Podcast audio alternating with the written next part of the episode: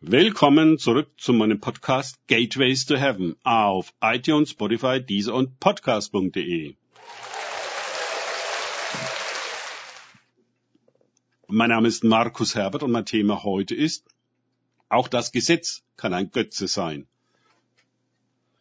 Weiter geht es in diesem Podcast mit Lukas 11.45 aus den Tagesgedanken meines Freundes Frank Krause.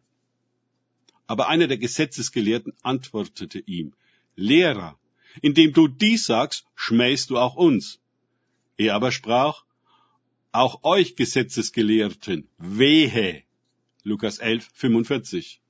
Wie zu erwarten, beschwert sich nun einer der Gesetzeshüter über Jesus unglaubliche Pauschalisierung, in der er seine Wehe über die komplette Zunft der Pharisäer und Schriftgelehrten ausgießt. Mit nie gekannter Wucht schlägt er den Hammer auf ihr heuchlerisch religiöses Gebaren und religiöses Ministerium, um es zu zertrümmern. Wie kann er das nur? Das sind doch Würdenträger, obere Priester und was noch alles. Sie geben dem Volk Orientierung und sorgen für Ordnung. Ihrer Meinung nach sind sie von Gott legitimiert, ihre religiöse Hierarchie und Verwaltung zu betreiben, in der sie oben stehen und der Rest unten. Und die Ungläubigen als der größte Teil der Menschheit draußen. Religion in ihrer ideologischen Ausprägung ist stets exklusiv. Jesus dagegen ausgesprochen inklusiv. Ihn interessieren nicht die richtigen Partei- und Gesangbücher, nicht die Vereinsstatuten und Positionspapiere, sondern die Wirklichkeit. Nicht, was wir ins Schaufenster stellen, sondern wer wir sind. Die Frage der Wirklichkeit ist die Frage der Wahrheit. Nicht einer ideologischen, philosophischen oder Gesetzeswahrheit, sondern wo alles genau das ist, was es ist. Zuallererst, Gott ist Gott und der Mensch ist sein Gegenüber.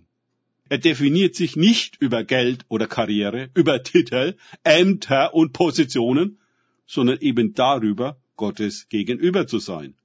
Das macht den Menschen Darum können Menschen in der Welt verachtet und in Gottes Reich sehr geehrt sein. Was ihnen in der Welt Ansehen verschafft, ist in Gottes Reich gegenstandslos. Die Unabhängigkeit von Gott macht den Menschen abhängig von der Welt. Die Abhängigkeit von Gott macht ihn auf der anderen Seite unabhängig von der Welt. Wenn auch ein Mensch sich über das Gesetz definiert, also abhängig davon ist, ja damit ist er unabhängig von Gott. Das Gesetz verbindet ihn nicht mit Gott, sondern trennt ihn von ihm und bindet ihn an seine eigenen Bemühungen. Das Gesetz ist nicht dafür da, davon abhängig zu sein und sich buchstabengetreu nach ihm zu richten. Es ist eher eine Offenbarung darüber, wie Gott ist und wie wir nicht sind. Das Gesetz zu befolgen wird uns niemals Gott gleich machen, sondern in Teufels Küche bringen im wahrsten Sinne des Wortes.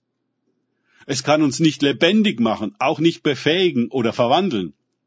Es ist die Kapitulation vor der überirdischen Gerechtigkeit und unergründlichen Weisheit Gottes, mit der wir keinesfalls mithalten können und welche die Tora offenbart, die uns in die rechte Position bringt, uns in die Hand Gottes zu geben, ohne Wenn und Aber.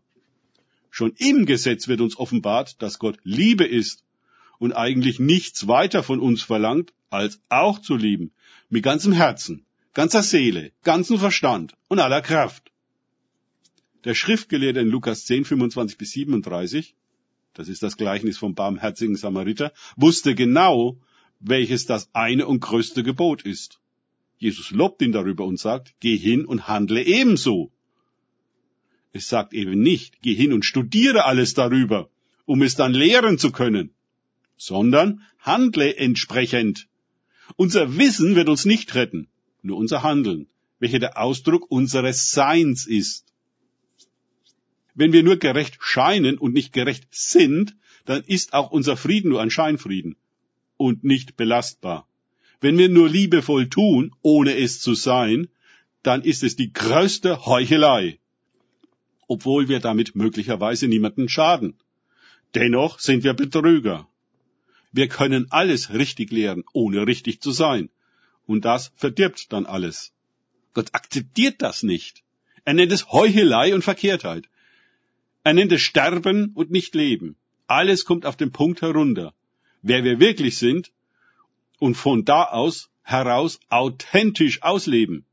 Wenn wir unrein sind, dann können wir keine Reinheit leben, nur vorspielen. Wenn wir nicht Liebe sind, dann können wir Liebe nicht leben, sondern nur inszenieren.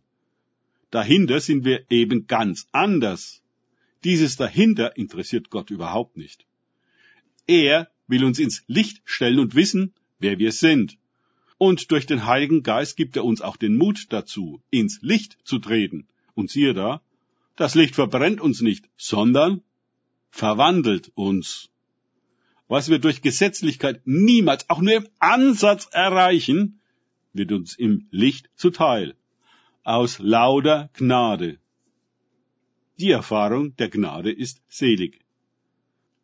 So wichtig die Bibel, das Wort Gottes auch ist, sie ist nicht der Boden, auf den wir uns gründen.